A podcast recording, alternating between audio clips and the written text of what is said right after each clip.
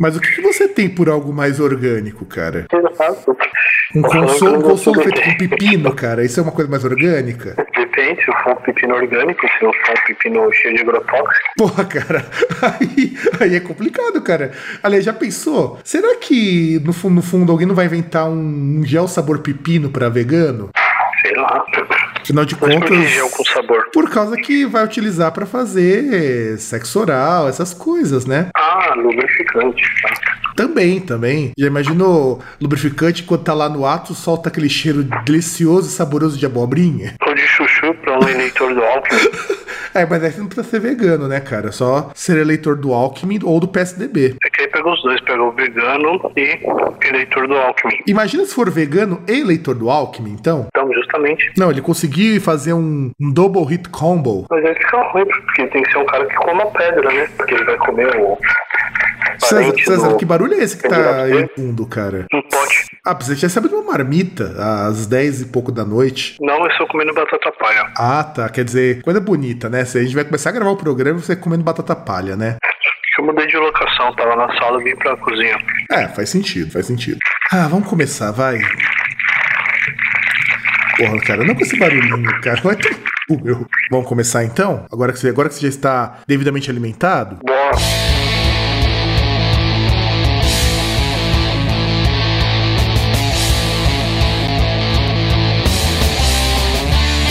Agora você está ouvindo Groundcast.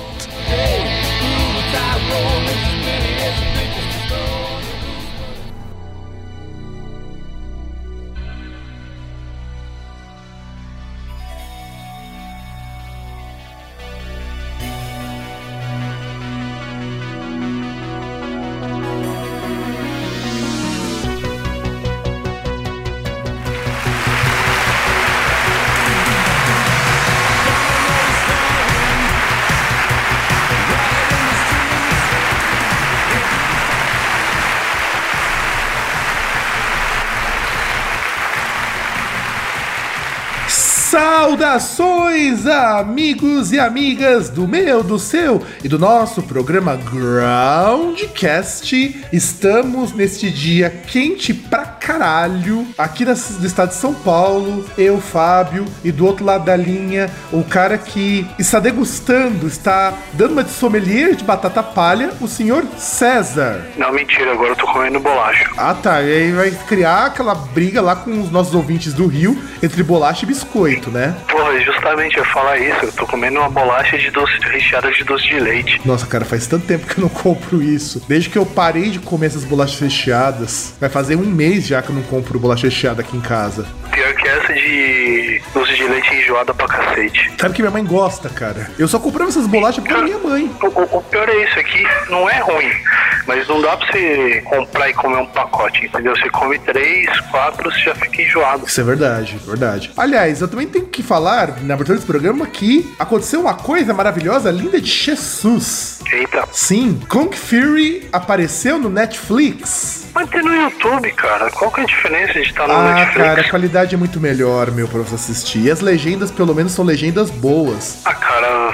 até o fato das legendas serem ruins já vale. Ah, não, cara, mas é, pelo menos no Netflix você ainda consegue entender algumas coisas caso você não seja bom em inglês. Pra mim não dá problema, porque eu vi sem legenda e eu prefiro mil vezes sem legenda pra não perder as piadas. Mas já vale só pelo fato de estar no Netflix. O problema não é assim ter no YouTube. Cara, tanta coisa que tem no YouTube. O, o Rafinha Bastos lá, a Arte do Insulto, tem os dois no YouTube e também tem no Netflix, cara. O Netflix é bem melhor pra você assistir. Ah, por mim, nenhum dos dois. Nunca vi, não, não faz falta. E eu achei muito legal isso e até inesperado, porque justamente por ser uma produção do YouTube, eu não imaginava que eles fossem trazer. Sabe aquela coisa? É, você acha Mas que. é uma não- produção do YouTube, por acaso? É uma produção pro YouTube.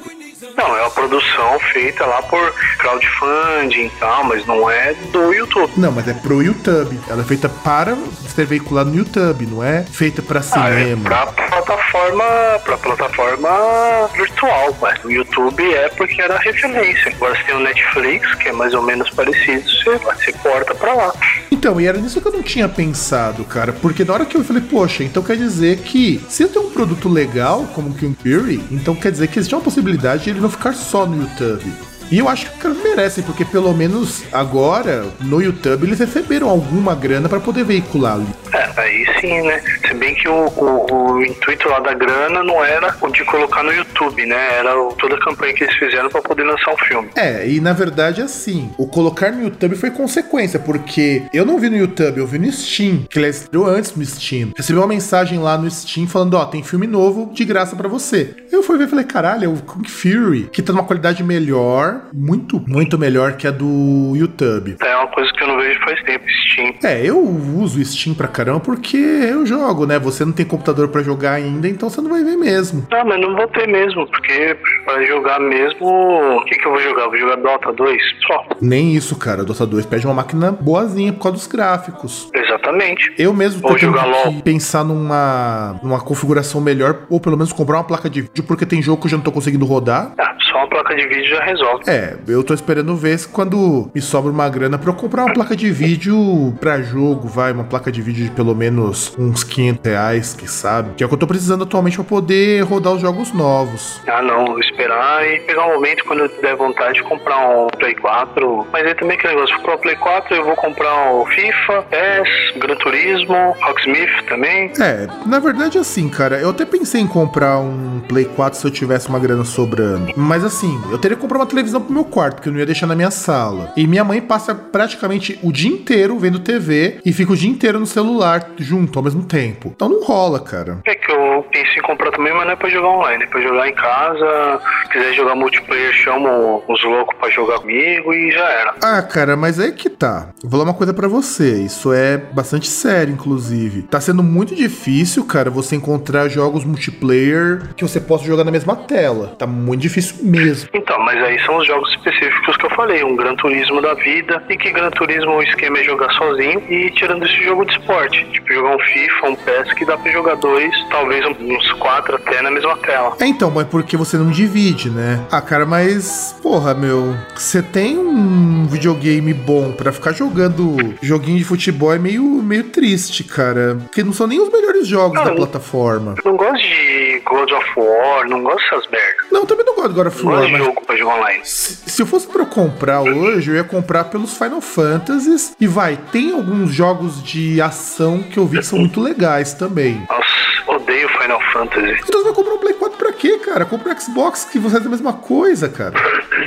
Ah, não, mas aí o Play 4 tem Skype, por exemplo, aí já dá pra gravar essa bagaça aqui uma qualidade melhor. Mas o Xbox também tem, cara. Aliás, seria estranho se ele não tivesse. Ele é da Microsoft, pô. É verdade. Não, mas não sei, não sei porquê. Acho que tem o Spotify também, que aí já não tem no Xbox. É, eu acho que não tem mesmo. Acho. Bom, mas hein, vamos falar das notícias então? Pode ser. Então, produção, vira a notícia pra nós comentarmos.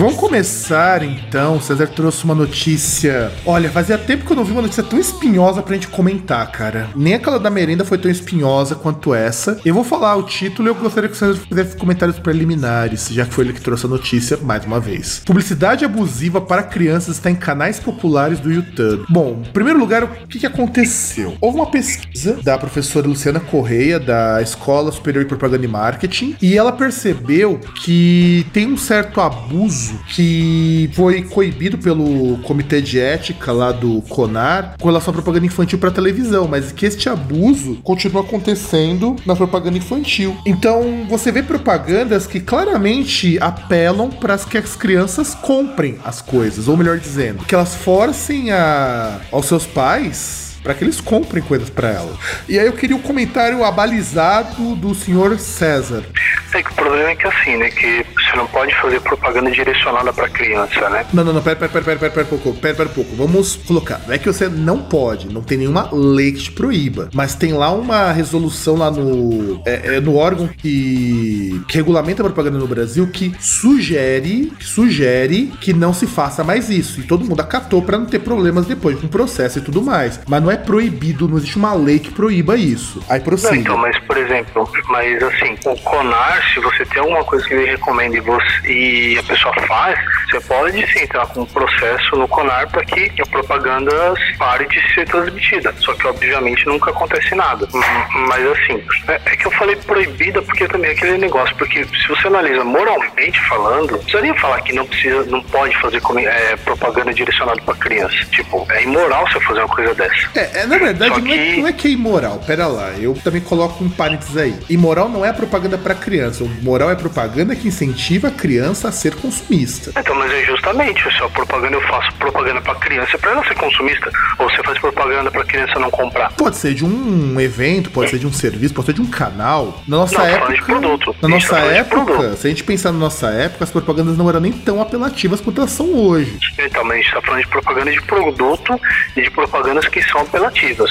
Isso que a gente já vê, por exemplo, propaganda de cerveja, que tem um monte de jovem assim, que parece que é imortal, que bebe e, e se pressupõe que faz um monte de coisa que não deveria fazer, e um monte de gostosa. Exato, exato, exatamente. E aí, qual que é o problema que acontece com essas propagandas? Primeiro que deu até um rolo com o procurador do, do Ministério Público de Minas Gerais. O problema é que você traz elementos do mundo da criança pra propaganda e ela não, não tem assim, diz assim, não tem renda, não tem como ela dizer, ó, eu quero comprar ou não quero comprar. Ela fica seduzida por aquele produto, porque é do bichinho que ela assiste, é do personagem que ela gosta. Sem contar que tem o problema também que você coloca criança pra fazer propaganda pra criança, né? O que eu acho muito Tipo, pior. tem, um- que tem um dos canais aí que, por exemplo, é a menina lá, que ela vai lá com a mãe dela, faz os vídeos, aí tem aquelas palhaçadas de unboxing, né? Exato. E o unboxing, que era uma coisa super idiota, virou ferramenta de marketing, cara. Porque você manda pra um youtuber um produto e ele abre e a criança vê aquilo ali e fala: Poxa, o meu ídolo, meu, meu youtuber favorito abriu um pacote. Então vou pedir pro meu pai porque eu quero ter um igual. Se bem que isso aí que você falou pode ser alguém que assiste um programa de uma criança que vê uns bagulho desse, um,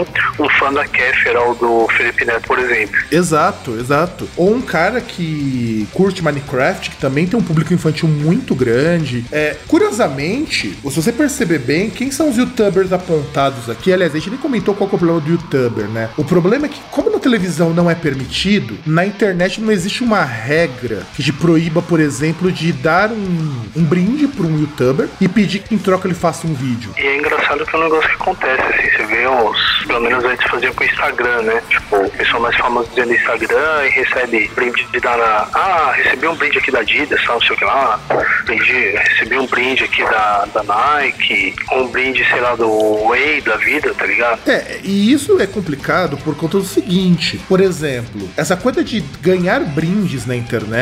Eu lembro quando você tinha a época áurea dos blogs, e inclusive o Google ele proíbe que você tenha um blog, faça propaganda e não deixe claro, ó, isso aqui é uma propaganda. Da- Ao ponto de até remover do indexador deles sites que fazem isso. Então faz parte das boas práticas que você informe pra pessoa que é propaganda. Mas no caso desses unboxings, principalmente, é difícil, porque, por exemplo, como que eu vou explicar que esse é que eu tô recebendo um produto, que é um produto que muitas vezes a pessoa até quer mesmo, como acontecia, por exemplo, no caso dos irmãos Piologo, que eles recebiam os jogos, como que eu vou dizer que aquilo ali não é marketing, aquilo ali não é propaganda? E o marketing é uma propaganda super barata, diga-se de passagem, porque você dá lá 3, 4 mil pro youtuber mais um brinde, é muito mais barato do que você anunciar na Globo, e você tem exatamente aquilo que você precisa. O seu público tá segmentado, tá fidelizado, e você não precisa se preocupar com direcionamento. Direcionamento quem dá é o dono do canal. E olha que nem precisa do dinheiro. Se você mandar só o brinde, o cara abre lá de bom grado. Abre, porque muitas vezes o cara nem sabe que aquilo é realmente propaganda. Tanto É, que. tipo, o cara chega, tipo, ó, que legal, né? Pô, mandaram esse bagulho pra mim. Então, e aqui tá citado dos canais, ó. São 160 canais. O que tá citado é o canal da Galinha Pintadinha, que é um canal próprio no YouTube. O Resident Evil e o Venom Extreme, que são sobre jogos. O Totoy Kids e Brinquedos e Surpresas, que são voltados para brinquedos. Bel para Meninas, que é um youtuber mirim, que aliás é outra praga, o youtuber mirim. O Chiquititas SBT, que é um canal da Chiquititas. Os 5 minutos da Kéfera. E o. Manual do e o Manual do Mundo lá do Iberê Tenório. Desses, eu só fico chateado pelo Iberê, cara. De verdade. Porque os outros eu quero que se exploda. Eles, eles têm aquilo que eles conquistaram. Porque explodia a menininha lá, pô. Com certeza, com certeza. Ah, porque olha, por que eu fico chateado com o Iberê? Porque o cara, ele tem um público infantil, por ele ter um canal correto, ele ensina ciência pra molecada, faz umas experiências, ele é tipo assim, o que o mundo de Bigman foi pra gente na década de 90. E ele é muito Pô, tem o competente. Castelo também, né? E o Castelo Rá-Tim-Bum, exato. Então quer dizer, de repente você tem todo um trabalho que é um trabalho muito bacana e você se vende pra uma marca de brinquedo, uma marca disso, eu acho muito feio. Eu- É, eu- também eu, eu acho isso horrível e a gente não faria isso, por exemplo, se a Fender, por exemplo, mandasse uma Fender Telecaster Modern pra mim aqui, a gente não ia fazer um unboxing, ou se, por exemplo, a Roland mandasse um mixer aí pro Fábio. Tá, na verdade eu não faria unboxing, mas teria review, que é, e diria, nós recebemos de tal empresa e estamos dizendo é isso, isso e isso. Pronto. Sabe? Não, a gente não faria, a gente não faria igual o que- o que esse pessoal faz, falando, olha que legal, tal. A gente É. nunca faria uma coisa dessa. A gente Não, não, quer se vender. Não, não que. Não, se vender também é demais, né, cara? A gente não. Digamos assim. Eu penso num caso do Cauê Moura. O Cauê Moura tem criança pra caramba que gosta do canal dele. E ele não faz isso. E é um negócio de se admirar, né? Que, sei lá, Cauê Moura também não... Ele eu esperaria que fizesse uma coisa dessas, porque o cara é até publicitário. Mas só pra É. você ver o que é a diferença de você ser ético e você achar que dinheiro compra essa ética. O Cauê Moura, ele faz propaganda? Faz. Anuncia coisa ali? Anuncia. O La Fênix também tem muita criança que curte o La Fênix. E eles nunca fizeram isso. E só um comentário publicitário que raça, hein, daquela merda. É. Então, assim, Nos obriga, nos obriga a, ficar a ficar vendo um monte de gostosa e propaganda de serviço que a gente nunca vai pegar. Você vê comercial de carro, de qualquer coisa, aquelas musiquinhas da Clarice Falcão. Porra, foda. Só que assim, eu vou colocar aqui um adendo, só pra gente poder finalizar essa notícia, que é o seguinte, ó, aqui tem um ranking dos canais infantis populares, ó, Galinha Pintadinha é o primeiro, depois o Resident Evil, que não é exatamente um canal pra criança, o Authentic Games, que sim, são um canal pra adolescente, o Taser Ah, Craft, Evil é um, é um canal que o principal dos caras é falar de Minecraft, então é canal pra criança. É, tem o Authentic Games, que esse, é- inclusive o cara é mais novo, o cara do Resident Evil. O Tasercraft, e Tasercraft é, é Minecraft, então é mais, mais Minecraft ainda. Aliás, acho que o Resident Evil, Authentic Games, o Tasercraft o Game Player, Game Player RJ são todos canais de Minecraft, se eu não me engano. Aí você tem o Totoy Kids, que também é ok. Aí tem o Manual do Mundo, que não é canal infantil, mas eles colocam aqui, não sei porquê. Tem Chiquititas do CSBT, que é canal infantil também. O Coisa de Nerd, que não é canal infantil. Não é. E nem o Venom Extreme, porque o Venom Extreme, ele faz, ele faz gameplays de alguns jogos. E às vezes, eventualmente, Eu faz... acho que eles devem, eu acho que eles devem analisar pela audiência, assim, entre algum tipo de pesquisa de audiência entre menores e tal, entre crianças. Então, e o único que aparece aqui é o Manual do Mundo, como educativo. Mas aí, deixa eu só fazer, a gente fazer um adendo, que coloca aqui na pesquisa. É importante que a gente fale de que é, é ruim. Poxa, Estados Unidos, eu parei para olhar umas propagandas antigas. As propagandas de produtos infantis são direcionadas aos pais. E é, são cruéis pra caramba. Eu tava vendo um tempo atrás uma propaganda do Kool-Aid. O Kool-Aid tem uma frase assim que eu ouvi lá que eu achei foda. Diz que se você é uma boa mãe, dê Kool-Aid pras crianças. Não sei o que que é esse bagulho aí. É Kisu, é o nome verdadeiro do Kisu. Que bosta. O Kuwait virou Kisuko aqui no Brasil porque era uma vai de vender, mas é a mesma coisa. Então veja, esse tipo de nível de propaganda, esse, essa propaganda, aliás, esse tipo de nível não, essa propaganda eu acho complicado. Mas também, quando você tem publicidade infantil, cabe ao pai e à mãe largar a mão de ser folgado e falar: filho, não dá. Filha, você não vai ter aquela Barbie de 300 reais. Não, então, mas, mas o pior, assim, de você fazer propaganda pra criança não é só que assim, do impulso consumista. Que assim, ah, lembra aí, por exemplo, puxa pela memória, uma propaganda de, sei lá, G.I. Joe, aqueles bonecos G.I. Joe ou Barbie, por exemplo. É, tipo, é muita coisa que você mostra lá que você não explica pra criança, por exemplo. Você mostra lá o boneco se mexendo, você não explica pra criança que o boneco não mexe, entendeu? Não, É um agora, de agora é obrigatório, agora é obrigatório. Tanto que você pega as É, então, propagandas eles que. colocam um avisinho, né? Não, é movimentos gerados por computador. Ele é colocado já. Isso é obrigatório. Nossa época não era, não. Então, e aí já é uma coisa que já é cruel. Tipo, sem contar que assim, você mostra geralmente boneco, você mostra o boneco lá, por exemplo, Barbie na casa da praia de Malibu, ostentando pra caramba, com as correntonas de ouro, um camaro amarelo conversível. Só que você não explica que tudo aquilo que tá lá, tirando a boneca, é opcional e você tem que comprar a parte. É, mas ainda assim falo que o papel do pai é muito importante. Porque olha, César, nós crescemos vendo propaganda infantil pra caralho. E não viramos super consumistas por conta disso. Porque nossos pais também conversavam com a gente. E porque a gente não tem dinheiro, tipo, pobre, caralho. Também vai, isso é verdade. Bom, já falamos demais. Produção, já sabe. Só uma coisa, é, antes de terminar, tem um comentário sobre uma outra coisa. Não sei se você chegou a ver a situação que PM do Rio de Janeiro, tem alguns funcionários estão trabalhando só meio período porque tá faltando comida. Nossa, cara, você não tá sabendo, não, meu. Isso essa semana, cara, tá, tá foda. Tipo, eu, eu, eu tô ligado que o, assim, o exército já tinha feito isso. Tipo, o cara quando se alista lá 18 anos, o cara só fica agora meio período, né? Pra, pra não ter que ficar dando almoço e jantar para, sei lá. O cara, durante aquele ano obrigatório, ele vai lá e não almoça no quartel. É o que, é que acontece aqui em Santo André, inclusive. Você tem, inclusive, pessoal que só vai de manhã ou só vai à tarde por conta de. Exatamente. E aí agora a Polícia do Rio tá assim, tipo, tem batalhões que os caras fazem vaquinha pra poder comer, né? E, por exemplo, tem policial que deveria terminar a formação agora pras Olimpíadas, mas não vai por causa desse que o tempo vai ser maior aí pra, até eles se formarem, porque eles só vão ficar meio período, porque não tem dinheiro pra comida. Vixe. Bom, terminamos então aqui esse bloco com essa notícia miserável. E. Produção, vamos virar a transição, vai, por favor. Todo mundo do rock junto cantando no Rio. uh, enjoys the music and enjoys so many people coming together. O vocalista Fred. ball with us. Tom and Carrie, welcome to the ball. Now, um, since South of Heaven was released, it's been about two years since your new album, right? Eventually! Hi, Michael. How you Oh, doing? you're doing good. Great, great, great. How are things? a mão, porque você. Pra mim você não é nada, você não é homem, você não é nada. Tá bom, tá bom. Obrigado. Você é um palhaço. Tá bom. Você é um palhaço Ok. que não conhece menor.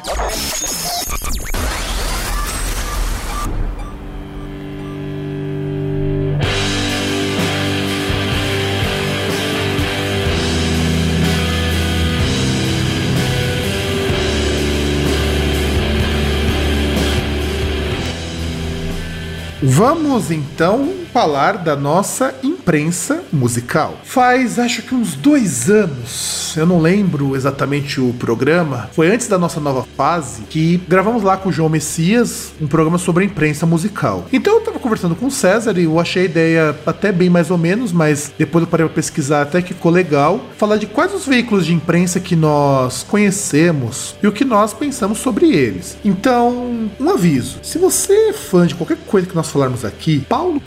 Porque assim, a gente vai falar mal, mas não vamos falar bem, e estamos pouco nos fodendo se você gosta ou não do que nós falarmos. Mas a gente quer que vocês Não, deixem esse é assim, comentário. pô. Como não, César? Não é assim, você imagina que o pessoal que ouve aqui tem algum discernimento, que às vezes a gente vai falar num negócio que ele, não- que ele gosta, ele vai entender, ele vai processar. É, eu- tô avisando, na verdade, mais pro cara que não é o nosso ouvinte pontual. Dito isso, vamos falar então dos veículos. A gente, a gente dividiu aqui, para facilitar para vocês, entre veículos que nós temos no Brasil e veículos que nós temos fora do Brasil. Não pegamos todos, porque é muita coisa.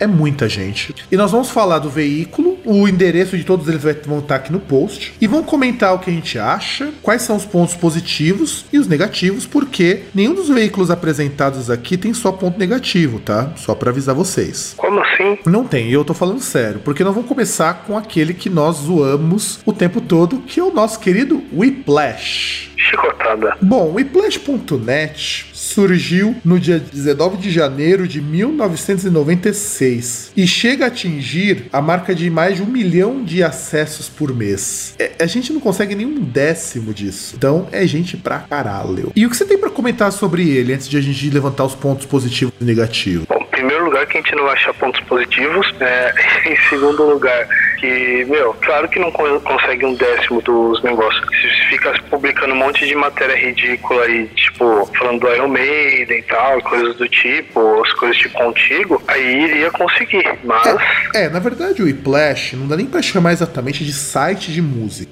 Ele funciona mais como um grande repositório onde qualquer pessoa pode postar suas notícias. E esse que eu acho que é o lado bom deles. Se a gente for analisar, são poucos os sites que conseguem publicar notícia diariamente com tanto colaborador. E ainda passa por uma seleção que, por mais falha que seja, ela ainda funciona. E ele tem uma abertura, uma quantidade de pessoas que vem o site que é muito grande. Tanto que eu não conheço uma banda de metal no Brasil que não tenha como meta aparecer no Whiplash. Caramba, hein? Que deprimente. É, pode parecer um pouco deprimente, César, mas pensa comigo. Você tem uma banda, você tá precisando de público, você tá precisando que o pessoal conheça. Onde é melhor anunciar? No, no canal lá da Play TV ou anunciar na Rede Globo? Cara, em nenhum dos dois. Não, cara, não, não, não seja babaca, cara. Não, não vamos ser realistas, meu. Você preferia a Rede Globo, porque tem muito mais alcance, tem muito mais gente que vai ver. Claro que tem um Não, problema não com vou esse de preferir a Rede. Globo porque, porque é muito mais caro. Então é Então, improvável. então, é aí que entra a questão do Whiplash. O Whiplash ele não é caro como veículo de imprensa, porque você pode colocar no seu sua banda de graça. Claro que se você quiser anunciar no site, você paga. Só que não é caro não. Eu já vi os valores ali, não são caros não. São pagáveis. São muito mais baratos do que você, por exemplo, anunciar numa folha de São Paulo. Como assim? Anunciar na Folha de São Paulo é caro? Porra, o Fiesp pega, Fiesp pega 14 páginas aí pra falar que não vai pagar o pato? Pois é, é muito Você me fala que tem que ser caro?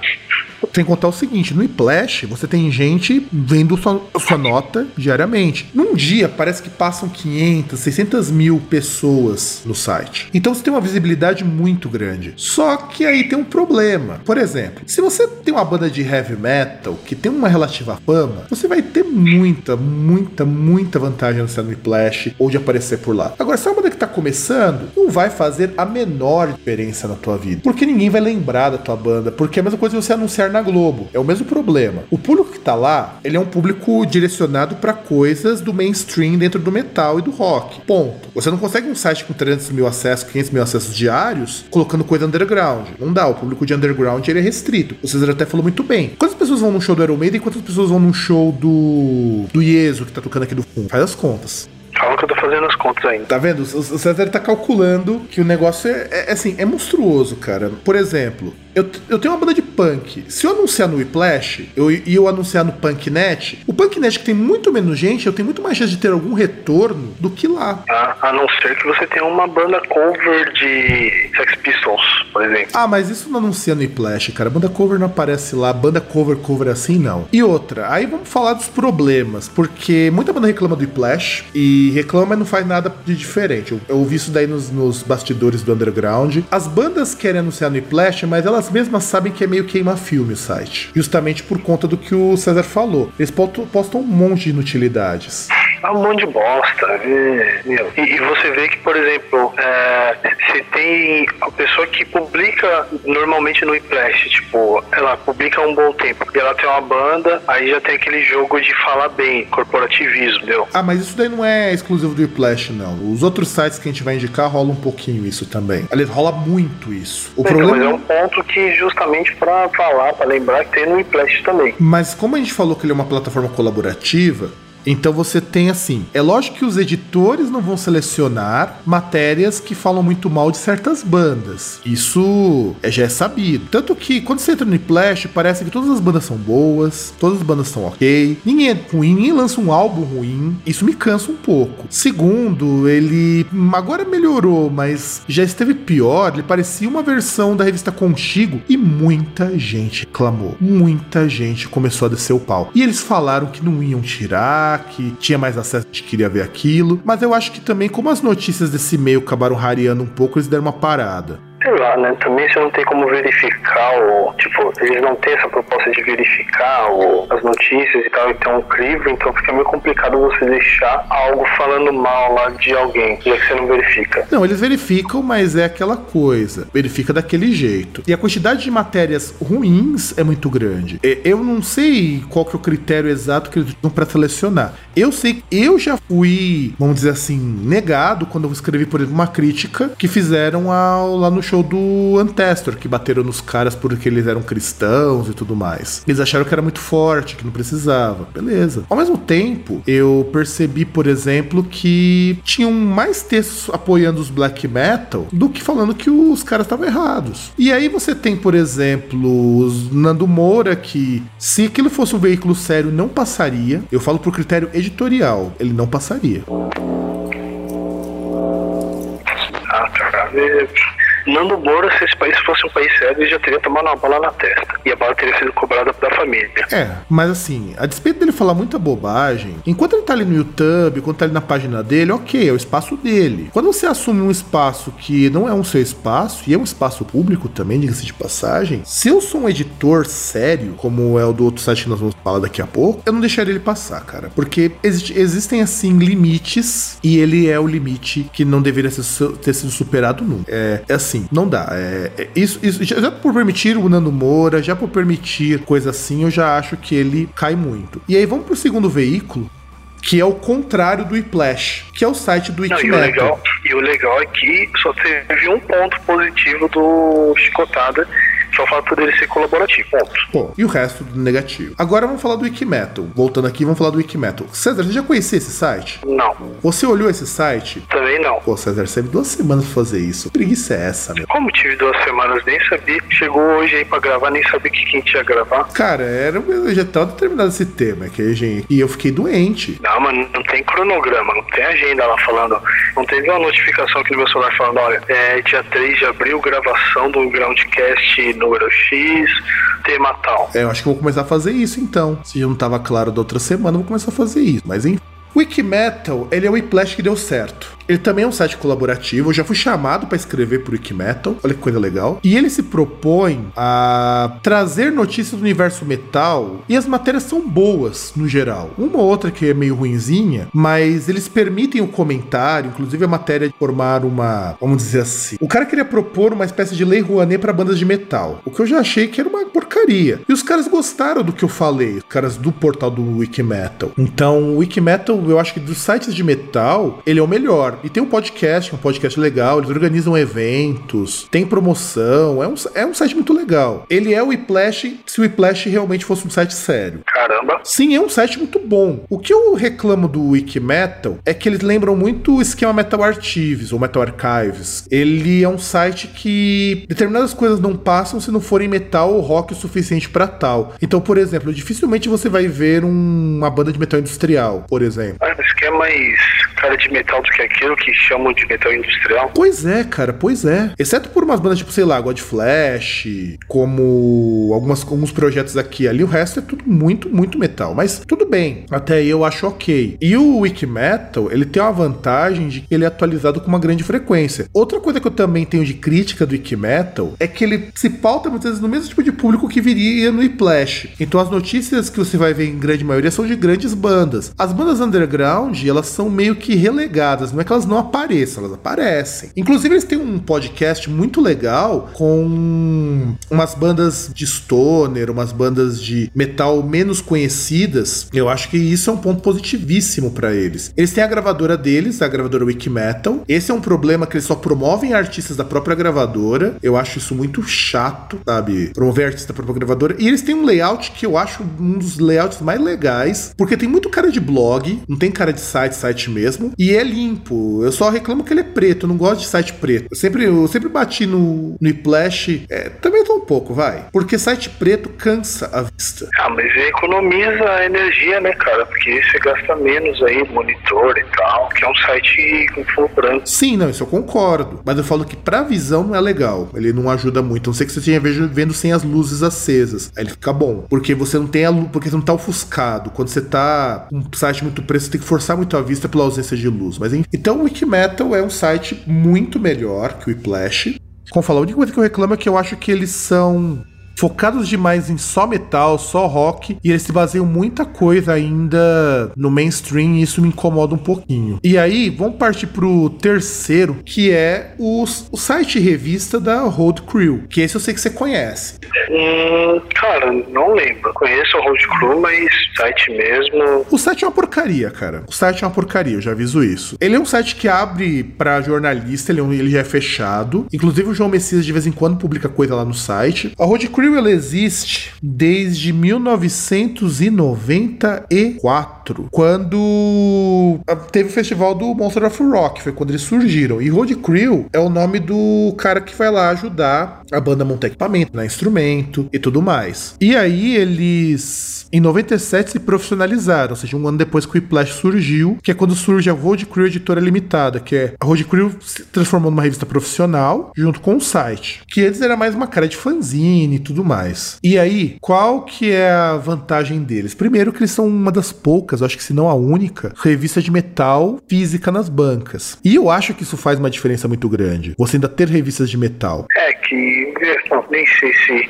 ter ou não uma revista de metal atualmente é uma coisa boa ou ruim, né? Meio complicado também. Ah, mas a revista física é diferente. Eu acho ela diferente. Então isso já dá pontos positivos pra caramba pra ela. Aliás, imagina, já pensou se o Chicotada tivesse uma revista física? Aí seria uma tragédia. Ou talvez não, porque com revista, como o gasto é maior, você precisa ser mais seletivo. Talvez até fosse uma boa revista. Se bem que não, né? Porque, por exemplo, assim, como você vê pelo volume, assim, de publicações e tal, a, a revista vai ser um belo calhamaço, né? Tipo umas, sei lá, 50 páginas. Aí, até pra cortar os custos, eles poderiam imprimir em papel higiênico, porque já serve pra você dar fim adequado pra revista, pro papel. É, faz sentido. E vamos virar Você o bloco. banheiro, lê, e aí Vamos- Cedro, vamos, virar o bloco pra gente poder comentar que a gente já tá assim com muito tempo estourado de programa, a gente ainda tem mais coisa pra falar. Então, produção, já sabe.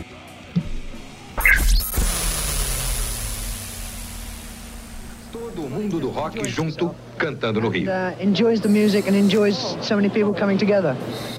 O vocalista Fred Ball with us, Tom and Carrie. Welcome to the ball. Now, um, since South of Heaven was released, it's been about two years since your new album, right? Right. Eventually. Hi, Michael. How you you doing? doing? Good. Great, great, great. How are things? mão, porque você. Pra mim você não é nada, você não é homem, você não é nada. Tá bom, tá bom. Você é um palhaço. Tá bom. Você é um palhaço Ok. que não conhece menor.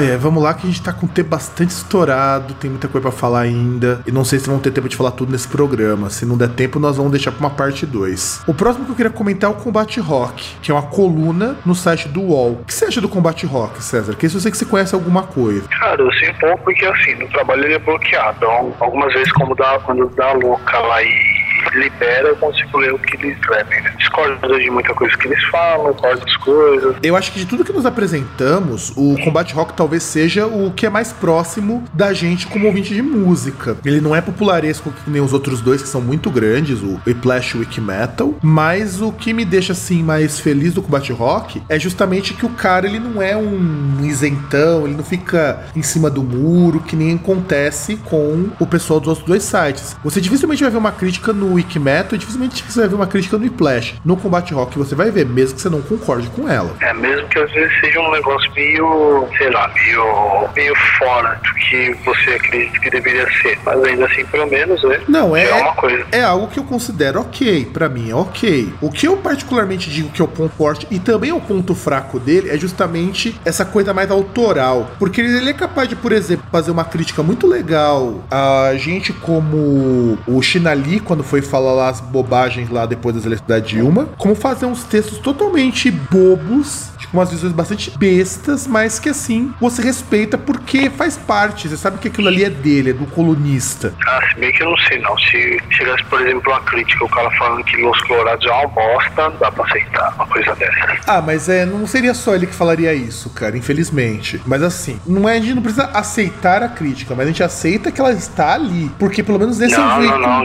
Não, isso não é aceitável. É uma blasfêmia. Ah, cara, e assim, eu vou falar que eu aceito o texto estar ali. Eu não aceito o conteúdo. Não, não aceito nem o texto de Sarah Lee. Que lá é uma blasfêmia. Falar que Los Colorados é uma bosta é uma blasfêmia. E também o combate rock, ele tem a vantagem de que ele tem uma certa liberdade pra escrever sobre os assuntos, como por exemplo aqui, eu tô olhando agora o site dele, tá falando sobre o Andragonia, sobre o Kleber Kashima, que eu conheço inclusive. Então ele dá muito espaço pra bandas menores. Aliás, muito espaço mesmo pra bandas menores. É, teve algumas coisas interessantes também, assim, fora do, do seu comentário sobre bandas e só fazer aquele negócio de falar bem, né? Exato. Por exemplo, a gente, chegou, a gente chegou a comentar uma, algum tempo atrás, não lembro, se não me engano, que eles estavam falando do, do Lollapalooza lá, daquela questão do, da grana do festival, né? Sim, Que, sim. tipo, meu, que, que com, como você comprava, você- tinha que fazer, tipo, uma espécie de câmbio pra poder comprar as coisas no festival, tipo, o preço dos negócios era super faturado. E você utilizava aquelas moedinhas do Lola e parecia que era bem mais barato. É, eu não vi lugar nenhum mesmo, criticando os Lolas, que é o que você gastava pra comprar coisa. Ele também faz resenhas de shows, participa de, muito com entrevistas. Eu acho que assim, se nós fôssemos colocar num meio termo, o Combate Rock ele é muito mais próximo da nossa proposta como site do que um Whiplash da vida, por exemplo. É, então, bem que eu falei, ele é- foge daquele esquema chapa branca, né? Então, é, tem um tom crítico, pelo menos, né? Então. Essa tosse vai me matar, cara. Então, assim, a gente tem que lembrar que esse tom mais crítico, esse tom mais solto, inclusive eles têm muito menos público. Eu fui olhar aqui no Combate Rock, olhando no- na página do Facebook dos caras, é algo que eu acho até esquisito. A página de, da fan- deles, a fanpage do Combate Rock, tem menos curtidas que a gente. Caramba, então vamos, é, vamos refazer a frase. Tipo, aquilo que eles fazem é mais parecido com aquilo que a gente faz. Eles fazem algo parecido com o que a gente faz, mas não conseguem ainda chegar num dom. A gente por exemplo, precisaria de uma equipe, precisaria de alguém pra poder, vamos dizer assim, ter um site mais atualizado e tudo mais. Mas eu gosto do Combate Rock, de verdade eu gosto dele. Eu acho que essa coisa meio fanzine, essa coisa meio roots deles que faz eu gostar do site, muito mais até do que o Whiplash ou do Wikimetal, mesmo eu não concordando com tudo. Aliás, mesmo não concordando com muita coisa. Ah, daí geralmente quando eu tô desvendo a notícia no trabalho, tal, tal, lá, aí você vê diversos, notícias, diver- diversos assuntos, aí de repente aparece um de música dele que vale a pena dar uma lida. É, isso eu também concordo. E aí vamos falar do nosso último caso, né? Que ele também é um caso bastante legal da gente comentar, que é o senhor Regis Tadeu. Que esse tem história, esse é polêmico. E eu gostaria que você começasse comentando, César, já que você conhece um pouco da, da vida pregressa do Regis Tadeu. Quem é Regis Tadeu? Então, o que eu não sei aí se ele começou, mas ele é ou era editor de algumas revistas de, sim, era instrumentista mesmo, né? Mas notoriamente tinha ou ainda tem uma cover guitar. Inclusive ele chegou a ser editor-chefe e tinha ainda uma coluna, assim, onde ele escrevia. Inclusive foi quando houve a primeira participação aí, ó. Primeira vez que o, o criatura mitológica aí, Nando Moura, foi sumonada, foi numa, numa coluna do Regis Tadeu. É, é que na verdade era pra responder uma carta. Eu acho que vale a pena disponibilizar, César, o arquivo pessoal ver como foi a resposta do senhor Regis Tadeu. Mas eu mandei pra você, você não colocou ainda? Lembro que eu mandei no. Não, você mandou pra gente dar risada, mas eu não coloquei porque não pintou oportunidade. Inclusive, nem tenho mais o arquivo, cara. Me manda de novo, que a gente coloca aqui na postagem pro pessoal poder ver. Depois te mando o link, tá no Drive. Tudo bem. E assim, aí até. Só pra é, é poder. que- só pra poder complementar, a- o jornalismo dele, ele realmente começou na cover guitar, cara, em 94. E- Então, e assim, é interessante que ele fazia um pouco de tudo. Era meio ombudsman também. Então, assim, o pessoal mandava carta, ele respondia sobre gênero XYZ, era editor-chefe, fazia resenha de disco também. Inclusive, ele foi um dos caras que cunhou aquele que, pra mim, é o melhor termo que você pode usar quando você for, melhor analogia quando você for falar que uma banda é ruim. Que eu lembro que ele falou do, de um lançamento lá do, da virada de 90 para 2000 do RPM, que ele falou que tinha uma música X lá que eu vi aquela música X era tão intragável quanto tomar vitamina de linguiça. É daí que veio o termo vitamina de linguiça. Foi daí, pra você ver. É, o negócio deve ser suado mesmo. RPM, né, cara? RPM é assim, tão bom, cara, é- que nós excluímos do programa sobre rock nacional. Pra você TV. Ah, não, não. Aquilo lá não, não merece. Até Capital Inicial merece. Mas RPM não merece. E aí, cara, além dele ser, por muitos anos, é, editor da Cover Guitar, ele também é blogueiro do Yahoo. Tinha uma coluna na mira do Regis, agora ele só escreve pro site. Eu não sei qual foi esse novo arranjo que o pessoal do Yahoo fez. Eu acho que eles não tem mais colunas de blogueiros. Acho que agora separam por tema, alguma coisa assim. Acho que ainda tem sim, porque tinha uns, principalmente de política, vários caras. É, mas assim, eu digitei aqui, coluna. na mira do Regis não tem mais o site. Você digita, dá erro, vai direto pra página inicial do Yahoo. E assim, além disso, ele apresenta os programas Agente 93 e Rock Brazuca na Rádio USP FM. E ele participou, olha só, César, da cover guitarra, como você falou, que é a versão brasileira da cover guitar, cover baixo, bateria, teclado e áudio e mosh. Que aliás, o revistinha ruim a mosh, hein? Só pra, só pra constar. É, que se eu não me engano, assim, eu não sei a Mosh, mas as outras que você citou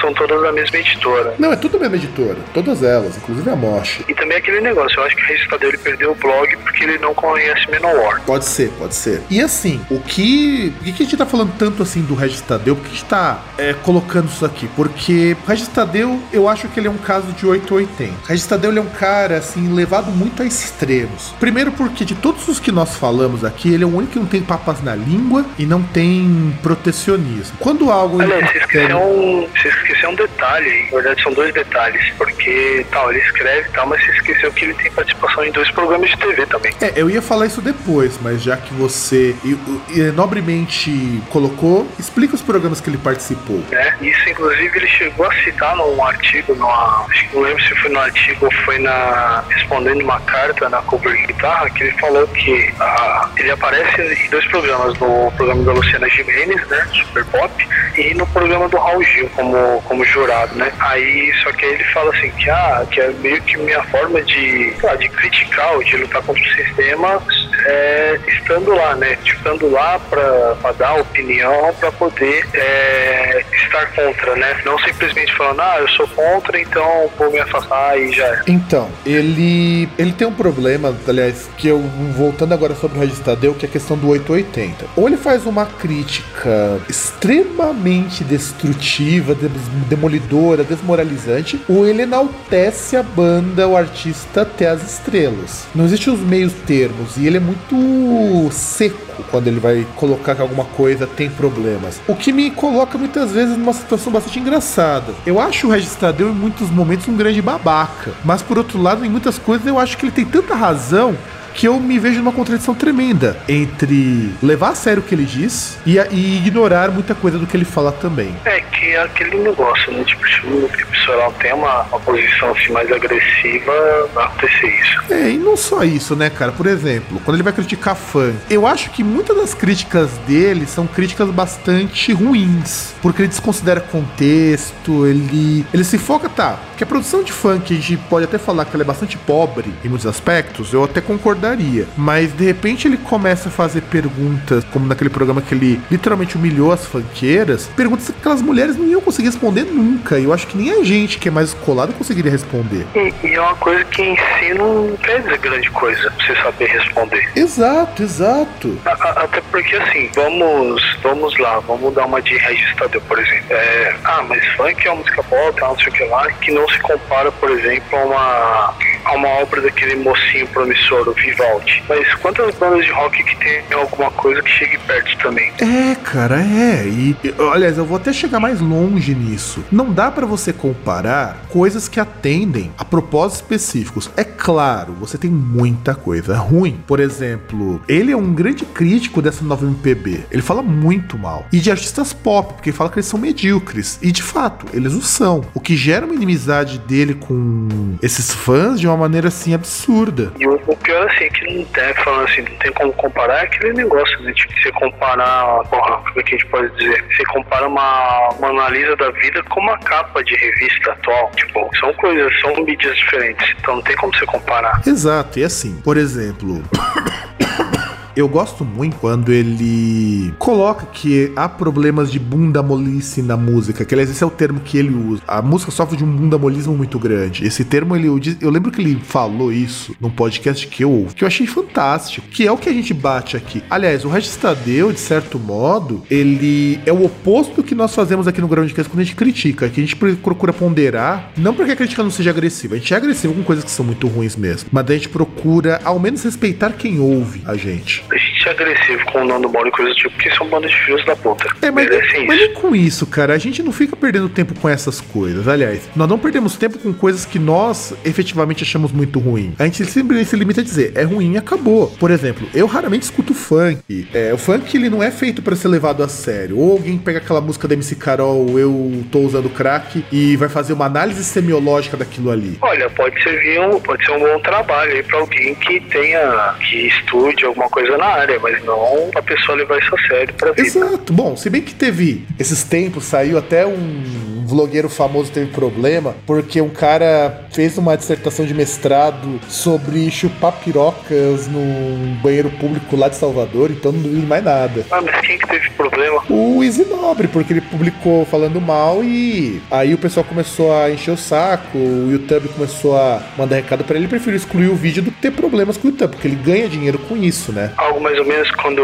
como aqueles caras que estavam xingando lá, que tinha aquela, acho que era uma doutoranda que fez uma tese sobre a Valesca Popozuda. É, na verdade acho que foi mestrado também, foi dissertação de mestrado. Não, não, o da Valesca até fazia sentido. O do cara. Não, não, não, mas eu tô falando o seguinte, foi um negócio parecido, foi isso, né? É, não, a proposta sim, mas o do cara era assim, era uma pesquisa na qual ele mesmo descrevia as, as experiências que ele tinha lá nos banheiros públicos lá de Salvador, de chupando pirocas de homens anônimos. Que bosta, hein? É, cara, eu, eu colocar o link dessa pesquisa, porque eu acho que o nosso site não merece. Mas depois eu te passo você dar uma lida, cara. Se você aguentar ler até o fim, eu não aguentei porque. Eu não, não, não vou nem ler, vou nem começar a ler isso aí. Seria, poderia ser um estudo antropológico até interessante. Sei lá, se fosse sobre quem é o perfil de que faz isso, ou o que leva essas pessoas a fazerem isso, eu acho que seria ok.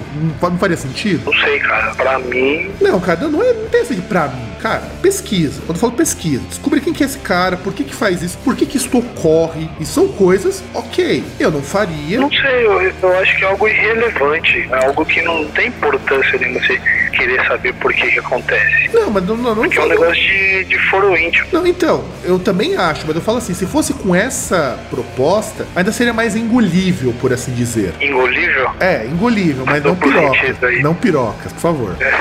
Mas sabe qual que é o pior? O cara recebeu bolsa do CAPES de 17 meses pra fazer essa pesquisa. De certa forma, quem vai ceder bolsa não pode ficar. Tem que ser o mais imparcial possível. Não, cara, mas é, é estranho. É, eu achei assim muito estranho porque não faz sentido. O cara tá descrevendo as experiências que ele teve lá no que o pessoal chama de banheirão. Banheirão, se chegar às 23 horas lá no, no banheiro público lá na Lapa, ter um monte de homem rodeando assim um cara ou alguns caras e começar a- aquela coisa de. é, sabe aquelas modalidades de sexo, tipo, é, que a moça fica no banheiro esperando vir o primeiro desconhecido? Esquema tipo Glory Hole. É, essa seria. É, mas você vê a pessoa, mas é quase um glory hole. Isso aí, quase um glory hole. Só que não tem o buraco. Ah, tá. É tete a tete. É, tete a tete. E assim, e é descrito quase como uma história de conto erótico, cara. É, é, é assim, é muito bizarro, cara. É muito bizarro. Eu não vou nem me ater aos detalhes porque é, é tá asco. tipo, tipo se a Bruna Surfistinha ganhasse uma bolsa pra escrever o livro dela, né? É, é mais ou menos isso. É mais ou menos isso. E isso virasse Ou uma tese. aquela, ou aquela Lola Benvenuti. Pois é, e, e aí que entra, por exemplo, a questão do levar a sério. Voltando agora para pro programa do Regis Tadeu. Ó, nós saímos do Regis Tadeu, vamos, vamos pra piroca e voltamos pro Regis Tadeu. Aí é o seguinte, o Regis Tadeu, ele tem muita crítica que eu considero uma grande porcaria. Aliás, qualquer crítica que ele faça envolvendo funk, envolvendo pagode, e que queira equiparar isso a rock, é perda de tempo, você ler. É, o lado rockista dele falando mais alto. É, é o lado rockista dele falando mais alto. Mas, por exemplo, quando ele foi lá no show do Manowar e ele bateu boca com os fãs, meu irmão achou aquilo uma puta de uma idiotice. Eu achei que tava ok, porque ele tava ali cobrindo o show. E eventualmente ele foi perguntar pra um cara. E assim, se o cara é imbecil de responder daquele jeito, o problema é do cara, não é do Regis, meu.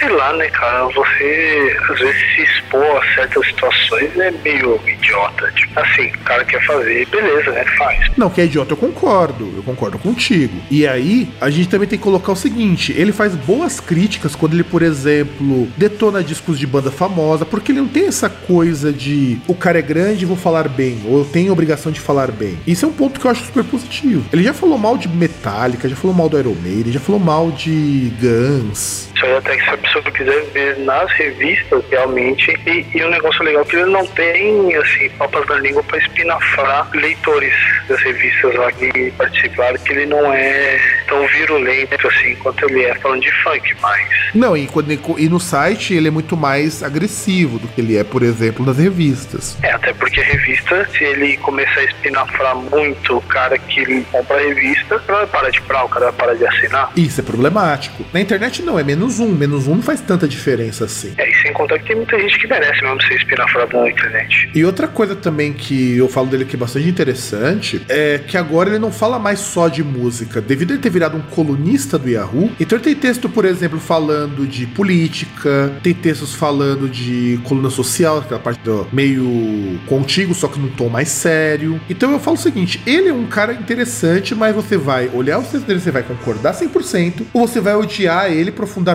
porque ele tá falando muita merda. Ele não tem meio termo, ele é um cara que você não tem os meio termos. E também a mesma coisa: ou você gosta do Regis Tadeu, ou você o execra pra sempre. Eu assumo a posição de que eu gosto do que ele escreve, porque muita coisa que ele coloca eu concordo. E até da forma como ele coloca, porque tem essa coisa de floreio pra mim me irrita. Mas eu tenho que assumir que tem hora que eu acho que ele tá abusando demais da conta. Eu também acho que ele abusa, mas como eu peguei a fase dele primeiro lendo as revistas, inclusive a, a coluna dele no fim lá, que era meio esse esquema dele comentar coisas que tinham a ver com a música, mas pouco transcendia um pouco, até gosto dele. Inclusive quando ele falava, por exemplo, quando a finada da MTV, ela dava muita bola pra alguns artistas, tipo a Pete, que colocava a Pete, por exemplo, pra entrevistar artista, como por exemplo colocou pra entrevistar o Mike Patton, e aí ela falando um monte de groselha também. Assim, inclusive, ou entrevistazinha horrorosa. Se eu encontrar, a gente vai colocar aqui nos relacionados, porque é uma entrevistazinha muito merda. E bom, cara, não deu tempo de falar do internacional, o nosso tempo já acabou, nós já falamos muita bosta. Acho que vamos deixar pra semana que vem, né? Falar sobre as bandas. Bandas não, é. Veículos internacionais. Melhor, né? Senão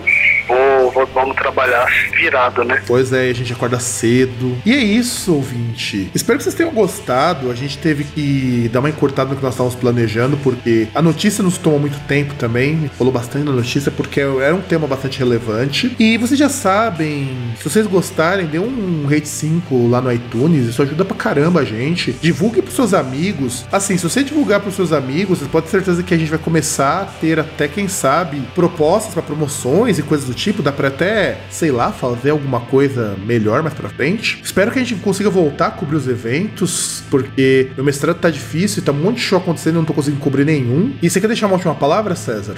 Hum, tipo, eu teria dizer, depois desse domingo, só um belo chupa gambá. E é isso. Chupa gambá, chupa também aqui nos comentários e um grande abraço a todos e tchau!